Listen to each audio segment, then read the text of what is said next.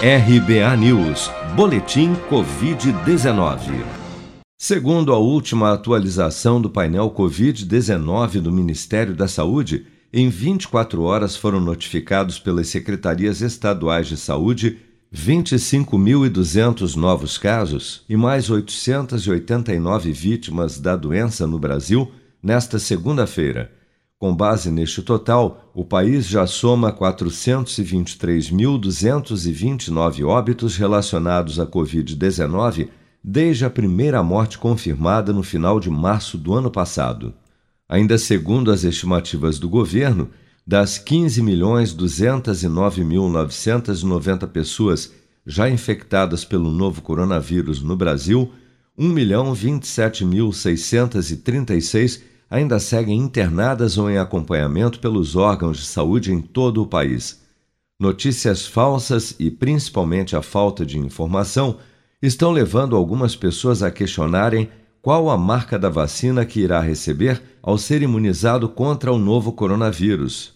Secretarias estaduais de saúde têm relatado que pacientes estão tentando escolher o imunizante na hora da aplicação, o que, segundo especialistas, não faz sentido já que todos os três imunizantes disponíveis no país, Coronavac, Oxford, AstraZeneca e Pfizer, são seguros, eficazes e tiveram seu uso autorizado pela Anvisa, como destaca a médica e vice-presidente da Sociedade Brasileira de Imunizações, SBIM, Isabela Balalai. Na realidade, são três vacinas diferentes, três, é, três plataformas, né? três tipos de vacinas diferentes. O que, que elas têm em comum?